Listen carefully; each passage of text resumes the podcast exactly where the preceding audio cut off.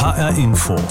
Corona kompakt am Montagnachmittag. Aktuell geht es in der Debatte vor allem um die sogenannte Exit-Strategie, also um die Frage, wie und wann diese Ausnahmesituation mit den ganzen Maßnahmen des Virus einzudämmen beendet werden kann.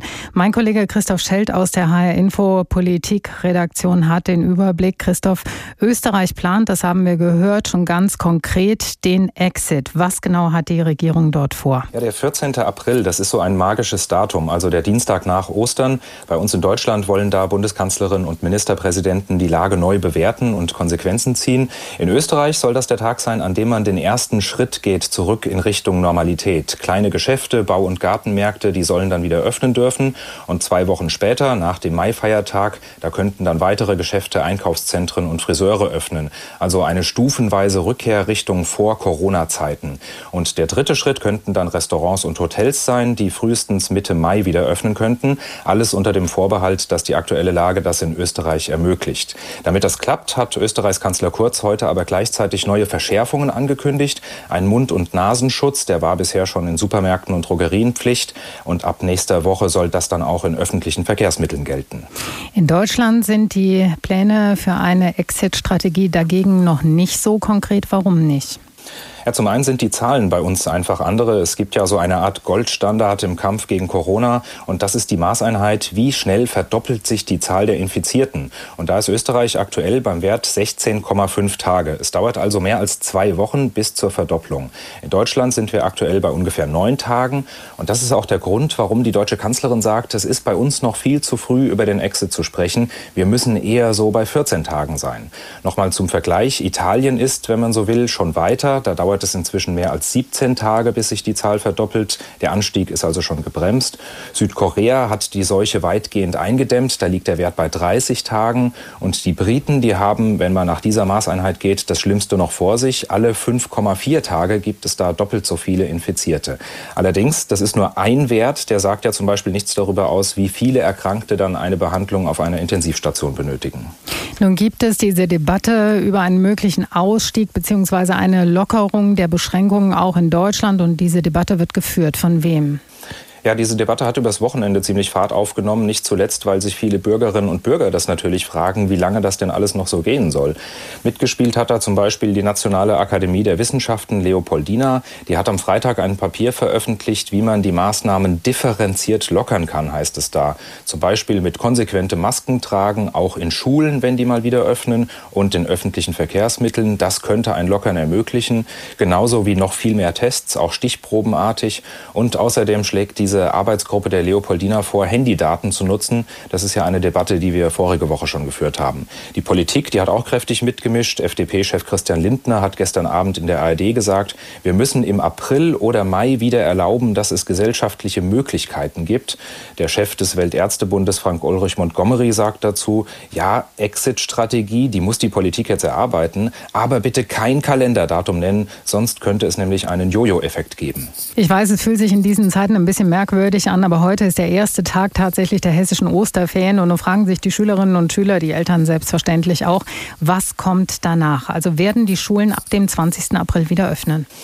Ja, im Moment kann man das noch nicht sagen, aber es scheint alles auf den Dienstag nach Ostern rauszulaufen, also morgen in einer Woche, wo wir da alle etwas mehr erfahren. Da will man nämlich schauen, wie die aktuelle Einschätzung ist und dann würden wieder Bund und Länder gemeinsam überlegen, wie es weitergeht. Übrigens nicht nur im Bereich der Schulen, sondern auch mit dem Kontaktverbot insgesamt. Nach Möglichkeit abgestimmt, damit es da keinen föderalen Flickenteppich gibt. Für die immerhin 11 Millionen Schülerinnen und Schüler in ganz Deutschland werden da jetzt verschiedene Szenarien hinter den Kulissen diskutiert. Zum Beispiel, dass man man in Schichten unterrichtet, also zum Beispiel in der Grundschule montags erste und zweite Klasse, dienstags dritte und vierte oder dass zuerst die Abschlussklassen wieder anfangen, die Jüngeren dann erst später. Oder dass man vielleicht die Sommerferien verkürzt. Oder ganz aktuell noch die Variante Sommerferien vorziehen. Und dann würden die ersten Wochen nach den Ferien noch zum alten Schuljahr gezählt. Und der Sprung ins nächste Schuljahr, der wäre dann sozusagen im laufenden Betrieb über das Wochenende. Aber all das im Moment Diskussionsbeiträge, der nächste Meilenstein Dienstag nach Ostern, dann gibt's Konkretes.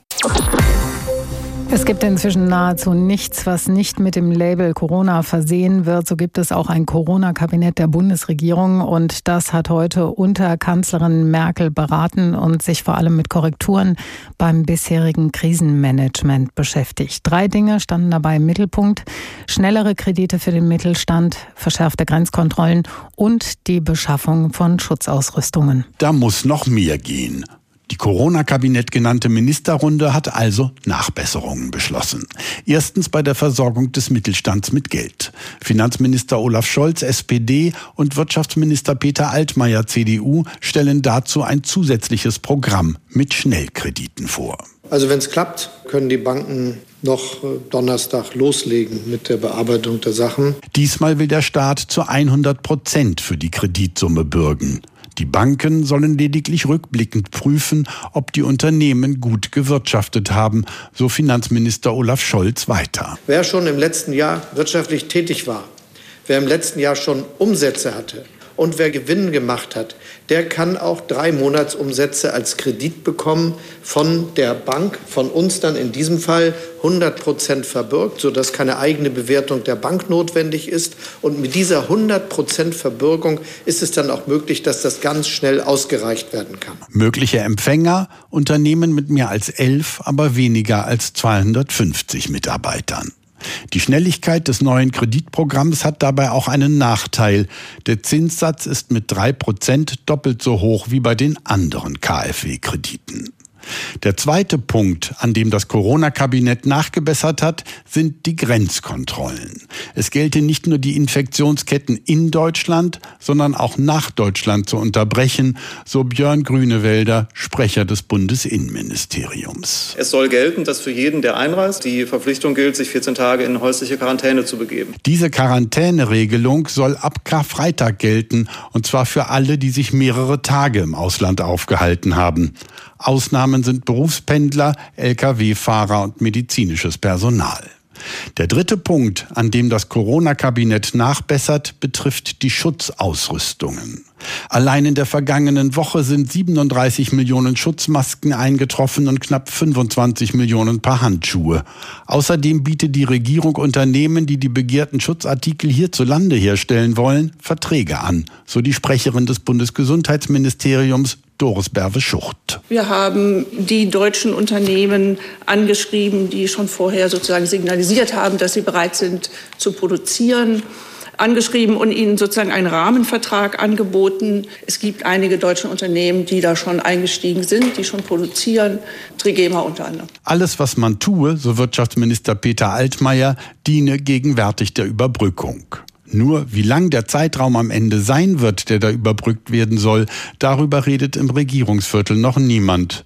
Zumindest nicht öffentlich. Schnellere Kredite für den Mittelstand, verschärfte Grenzkontrollen und die Beschaffung von Schutzausrüstungen, all das war Thema heute im Corona-Kabinett der Bundesregierung. Aus Berlin Uwe Jahn für HR Info. Regierungschefs in Corona-Quarantäne, das kennen wir von der deutschen Kanzlerin. Bei ihr war es allerdings eine Vorsichtsmaßnahme. Beim britischen Premier Boris Johnson ist das etwas anderes. Er ist nämlich vor zehn Tagen positiv getestet worden und er war seitdem im Homeoffice. Homeoffice, das ist die Wohnung über seinem Amtssitz in der Downing Street. Und dort hat er, nach Angaben seines Sprechers Robert Jendrick, die ganzen Tage über seine Regierungsgeschäfte versehen. Er sollte eigentlich schon am Freitag wieder öffentliche Termine wahrnehmen, aber dann ist alles anders gekommen, denn seit gestern Abend ist Boris Johnson im Krankenhaus. Vor der Sendung habe ich mit unserem London-Korrespondenten Jens-Peter Marquardt gesprochen, der im Moment von seinem Homeoffice in München aus arbeitet. Und ich habe ihn gefragt, warum Johnson jetzt nach zehn Tagen Corona-Quarantäne auf einmal ins Krankenhaus eingeliefert werden musste. Weil sich die Symptome bei ihm nicht gebessert haben. Er ist ja schon seit zehn Tagen krank, auch positiv getestet auf Coronavirus. Und über all diese Tage hat sich sein Zustand nicht verbessert, möglicherweise sogar verschlechtert. Denn ursprünglich hieß es immer aus der Downing Street, er habe nur leichte Symptome und ein bisschen Temperatur. Jetzt, gestern Abend, hieß es, dass er doch schwerwiegende Symptome habe und hohes Fieber. Und das war jetzt der Grund und vor allen Dingen eben die Länge der Erkrankung, die andauernde Erkrankung Erkrankung, dass der Arzt ihm jetzt gesagt hat, jetzt müssen wir der Sache auf den Grund gehen, jetzt müssen wir da genauer nachschauen. Und deswegen, so sagt die Downing Street jedenfalls, ist er gestern Abend eingeliefert worden, damit dort im Krankenhaus die entsprechenden Tests, Untersuchungen gemacht werden können. Gleichzeitig hieß es aber, das sei kein Notfalleinsatz gewesen, also da sei keine Ambulanz gekommen, sondern er sei mit seiner Limousine ins Krankenhaus gefahren worden. Weiß man, wie es ihm inzwischen geht? Wir warten dringend darauf, dass es Informationen gibt, aber bisher haben wir die nicht erhalten. Ich denke aber, dass wir im Laufe des Tages erfahren werden, was die ersten Tests ergeben haben, aber noch kann ich Ihnen dazu nichts Verlässliches sagen. Wer führt denn aktuell die Regierungsgeschäfte? Das ist der Außenminister Dominic Raab. Äh, das ist so hier in der Kabinettsrangordnung festgelegt, dass wenn der Premierminister nicht da ist, dann macht das der Außenminister. Und Dominic Raab hat heute am Vormittag auch schon äh, das Corona-Kabinett geleitet. Das hatte in den vergangenen Tagen und in der vergangenen Woche noch Boris Johnson gemacht, äh, allerdings auch immer über Video zugeschaltet. Jetzt hat das Dominic Raab heute geleitet und so wird das wahrscheinlich wohl auch die nächsten Tage weitergehen. Aber auch hier, äh, Downing Street sagt, der Premierminister sei weiterhin in Charge, er sei weiterhin Premierminister, er sei auch nicht einmal vorübergehend zurückgetreten. Das ist, den, äh, ist einem Umfeld ganz wichtig, damit jetzt nicht die Spekulationen ins Kraut schießen, wer könnte denn vielleicht sein Nachfolger sein. Das will man unbedingt vermeiden. Gibt es denn schon politische Reaktionen auf die Einweisung Boris Johnsons ins Krankenhaus? Ja, die gibt es, und zwar aus allen Lagern. Und alle wünschen Boris Johnson eine schnelle Genesung. Auch der jetzt ja gerade am Wochenende gewählte neue Labour-Oppositionsführer Keir Starmer hat ihm alles Gute gewünscht. Das allerdings äh, gleichzeitig ja auch an dem Tag und auch gestern wieder mit der Kritik an der bisherigen Politik Boris Johnsons verbunden. Äh, gesagt, dass das Gesundheitssystem überhaupt nicht vorbereitet gewesen sei auf eben diese Pandemie und äh, dass das Versagen auch der konservativen Regierungen gewesen ist, die eben hier auch im Gesundheitssystem ihre Sparpolitik durchgesetzt hat. Greifen denn die Maßnahmen, die bis jetzt zur Eindämmung der Ausbreitung in Großbritannien eingeleitet worden sind, oder merkt man davon noch nicht so viel? Äh, ja, also äh, auf jeden Fall sind die Straßen ruhig, die Leute bleiben zu Hause. Es sind ja strikte Ausgangssperren oder Ausgangsbeschränkungen verhängt worden, ähnlich wie in Bayern ist das Regime. Man darf einmal am Tag raus, aber ansonsten nur zum Einkaufen oder zur Apotheke gehen. Also ganz strikte Ausgangsbeschränkungen sind das seit zwei Wochen. Seitdem hat man einen ersten Eindruck, dass vielleicht es eingedämmt werden könnte. Aber gleichzeitig die Zahlen pro Tag, die sind weiter besorgniserregend. Also die letzte Zahl von gestern Nachmittag lag bei 4.931 Coronavirus-Toten und gestern allein hat es 621 zusätzliche Tote gegeben geben. Das ist weiterhin sehr besorgniserregend, weil die äh, Kliniken, vor allen Dingen in London, aber inzwischen auch in den Midlands, wirklich an der Kapazitätsgrenze arbeiten. Europa verfolgt im Moment mehrere Ansätze, um Ländern zu helfen, die am schlimmsten von der aktuellen Corona-Krise getroffen sind. Die EZB zum Beispiel hilft weiter mit dem Kauf von Staatsanleihen. Der ESM-Rettungsschirm, der eigentlich zur Rettung des Euro gedacht war, auch er soll helfen. Und Kommissionspräsidentin von der Leyen hat die Idee eines europäischen Kurzarbeitergeldes ins Spiel gebracht. Womit sich viele Länder im Norden allerdings schwer tun, das sind die Euro-Bonds, die sogenannten sogenannten Corona-Bonds. Am größten wehren sich die Niederlande. In der Kritik steht aber auch Deutschland, das ebenfalls zu den Gegnern gehört, dieser Corona-Bonds, mit denen vor allem die südlichen Staaten an billigeres Geld herankämen. Deutschland versucht jetzt aus dieser Rolle des unsolidarischen Nachbarn herauszukommen, unter anderem mit Anzeigen in ausländischen Zeitungen. Les Echos, El País, La Stampa, Publico, Tanea. Es sind die auflagenstärksten und die einflussreichsten Tageszeitungen Südeuropas, in denen heute ein gemeinsamer Text der Bundesminister Olaf Scholz und Heiko Maas erschienen ist. Die beiden Politiker appellieren, eine solidarische Antwort auf die Corona-Krise in Europa zu finden, so der Titel ihres Artikels. Dass er in den Ländern erscheint, die von der Corona-Krise zurzeit am härtesten getroffen werden, ist kein Zufall. Denn in Frankreich und Italien, aber auch in Griechenland oder Portugal wird jetzt auch wieder die Forderung nach der Einführung von Eurobonds besonders vehement erhoben. Auch die Südländer haben weitgehende Ausgangssperren verhängt, um die Ausbreitung des Coronavirus einzudämmen, wie in Deutschland mit erheblichem Schaden für die Volkswirtschaften. Nach der Krise wird es also auch in Italien, Spanien, Portugal oder Griechenland staatliche Programme geben müssen, um die eingefrorene Wirtschaft wieder auf Betriebstemperatur zu bringen. Das Geld dafür soll auch aus Eurobonds kommen, gemeinsamen Anleihen des Euroraums also, dessen vergleichsweise starke Volkswirtschaften wie Deutschland oder Österreich für Bonität stehen und damit für niedrige Zinsen sorgen würden. Müssten sich Spanien oder Italien im Alleingang Geld an den Kapitalmärkten beschaffen, dann könnten sie das nur zu deutlich höheren Zinsen tun, was die Schuldenspirale ihrer Staatshaushalte weiter antreiben würde. Olaf Scholz und Heiko Maas erwähnen das Stichwort Eurobonds in ihrem Zeitungsartikel kein einziges Mal. Auch das ist kein Zufall.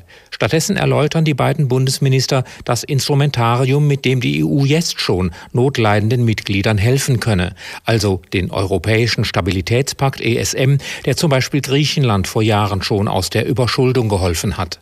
Auch die Europäische Zentralbank habe zugesagt, in großem Stil weitere Staatsanleihen und Unternehmensanteile kaufen zu können, schreiben die beiden Bundesminister. Und schon bald könne Europa auch beim Kurzarbeitergeld helfen, das wie in Deutschland dazu dienen soll, ganze Belegschaften zwangsweise stillgelegter Unternehmen zu erhalten und finanziell zu stützen. Die Befürworter von Eurobonds sehen vor allem das politische Signal der Solidarität innerhalb Europas. So wie das Virus keine Grenzen kenne, dürfe es auch die gegenseitige Unterstützung nicht tun. Die Eurobonds-Gegner halten dagegen, dass man politisches Handeln und finanzielle Haftung nicht voneinander trennen dürfe. Mit anderen Worten, Finanzmittel zu künstlich verbilligten Zinsen könnten Strukturprobleme in den Südländern, dazu gehören auch Misswirtschaft und Korruption, eher noch verfestigen. Morgen konferieren die Finanzminister des Euroraums wieder miteinander. Befürworter und Gegner von Eurobonds haben sich in Stellung gebracht. Neu ist die Diskussion um gemeinschaftlich begebene Anleihen nicht. Aber in der Corona-Krise wird deutlich, die moralische Ebene der Diskussion und die ökonomische sind alles andere als leicht zusammenzubringen. Deutschland und die Corona-Bonds. Lothar Lenz war das für HR Info. Was macht eigentlich die Fußball-Bundesliga? Ist ja ein bisschen still geworden um die Profis, die sonst jede Menge Aufmerksamkeit bekommen. Ab heute darf die Eintracht offiziell wieder mit dem Training beginnen. Eingeschränkt natürlich nur. Eintracht-Trainer Adi Hütter hat am Nachmittag erklärt, wie er die aktuelle Situation beurteilt.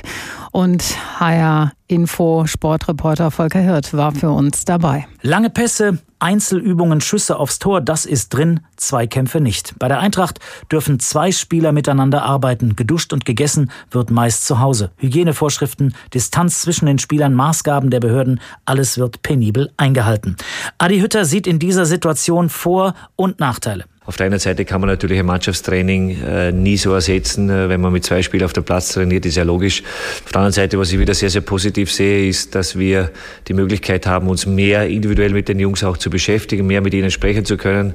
Und diese Gelegenheit nütze ich. Ich glaube, den Jungs macht es äh, in dieser Form natürlich auch viel, viel mehr Spaß, als zu Hause in Quarantäne zu sitzen, auf dem Ergometer zu sitzen und Stabilis Stabilisationsübungen zu machen. Für die Spieler natürlich eine ungewohnte Situation. Wir sprachen auch mit Eintracht-Außenverteidiger Erik Durm. Natürlich Natürlich ist es ein bisschen schwieriger im Teamsport dann plötzlich nur noch in Zweiergruppen unterwegs zu sein und einen anderen Mannschaftskollegen aus der Ferne zuzuwinken und den Rest gar nicht zu sehen. Aber zurzeit ist das, glaube ich, das, worauf wir achten müssen, worauf es ankommt und hoffen natürlich, dass sich das auch irgendwann wieder ändern wird. Und der Eintracht-Trainer hat seine Spieler offensichtlich auch vermisst. Natürlich hätte ich am liebsten jeden umarmt und mich gefreut, dass ich ihn wieder sehe, aber das äh, dürfen wir einfach leider nicht. Aber ich habe mich dann speziell gefreut, die Jungs auch wieder aus ihren Wohnungen, aus ihren Häusern rauszuholen und äh, ja, dass sie wieder im Stadion sind, dass man den persönlichen Kontakt wieder pflegt.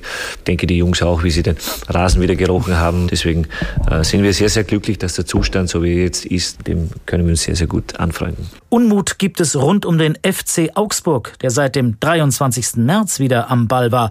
Borussia Dortmund folgte eine Woche später am 30. März. Vier weitere Clubs beginnen im Verlauf dieser Woche mit dem Training. Wann Adi Hütter wieder bei einem Bundesligaspiel an der Seite stehen wird, unklar. Wichtig ist, glaube ich, für uns alle, dass wir wieder unseren Beruf ausüben können. Ob es dann schlussendlich wirklich so sein wird, dass es äh, Anfang Mai äh, passieren wird, dann freuen wir uns. Aber wie ich im Frankfurt hier sagen würde, es wird noch einiges Wasser den Main hinunterfließen, bis dann schlussendlich wirklich die Entscheidung getroffen wird. Bei zwei Mannschaften gibt es noch ein Fragezeichen. Beim SC Freiburg gibt es noch keinen offiziellen Trainingswiederbeginn und ausgerechnet Werder Bremen hat keine Genehmigung zum Training bekommen. Der Innensenator hat das abgelehnt. Ausgerechnet die Bremer, denen steht das Wasser bis zum Hals. Sie gehören zu den am meisten abstiegsbedrohten Clubs. Manche verdienen sich mit einem Minijob ein paar Euro dazu. Für andere ist dieses Geld extrem wichtig. Für viele Studenten zum Beispiel, die sich damit gerade jetzt in den Semesterferien das Geld für ihr Studium verdienen. In den Zeiten der Corona-Krise fallen diese Minijobs jetzt zum großen Teil weg, weil viele Betriebe, wie beispielsweise in der Gastronomie, schließen müssen oder die Firmen einfach nicht mehr alle Mitarbeiterinnen und Mitarbeiter in den Minijobs beschäftigen können. Gabi Beck mit Beispielen, wie Minijobber jetzt ohne ihren Minijob klarkommen müssen. Andrea Schweier aus Rothenburg an der Fulda war total glücklich über ihren Minijob im Kiosk in der Schule ihrer Tochter. Für die Mutter von vier Kindern ein idealer Nebenjob, mit dem sie mal rauskam, etwas Geld für das Familieneinkommen dazu verdienen konnte und gleichzeitig ihrer Familie gerecht werden konnte. Doch dann kam Corona und die Schulen mussten schließen. Ja, dann habe ich ähm, als erstes eine WhatsApp bekommen, dass, weil es ein kleiner Betrieb ist, äh, sie halt die Leute nicht weiter bezahlen können, weil sie mehrere tausend Euro im Monat natürlich miese machen. Ähm, auch danach werden sie dann uns erstmal nicht wieder einstellen können oder bezahlen können, weil ähm, sie dann erstmal selber arbeiten, weil das Geld irgendwie natürlich wieder reinkommen muss. So wie ihr geht es in den vergangenen Wochen vielen. Gerade Minijobber müssen um ihren Nebenverdienst fürchten. Gaststätten sind nicht mehr geöffnet, Bars und Eisdielen auch nicht mehr. Manche mussten so wie Andrea Schweier von heute auf morgen aufhören.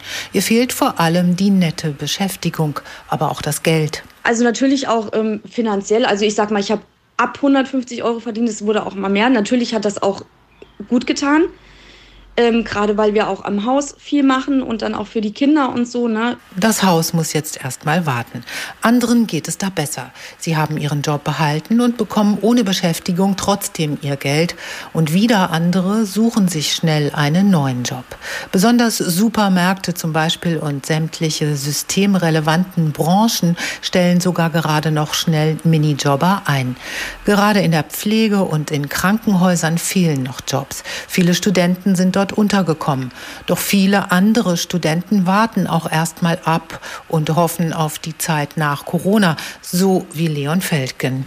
Er hatte gerade in den Semesterferien mit seinem Minijob sein Studentenbudget aufgebessert. Doch in diesem Jahr kam alles anders. Ich hatte bisher einen 450-Euro-Job in einem Bistro-Catering-Betrieb in Frankfurt.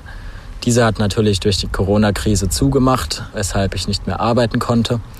Dadurch, dass ich Semesterferien momentan habe und diese eigentlich immer zum Arbeiten genutzt hatte, ist das natürlich jetzt problematisch. Der Asta Frankfurt hat gerade auf die Situation von Studierenden hingewiesen. Nach seinen Angaben gehen zwei Drittel einer Lohnarbeit nach, neben dem Studium. Und diese Jobs fallen jetzt oft weg.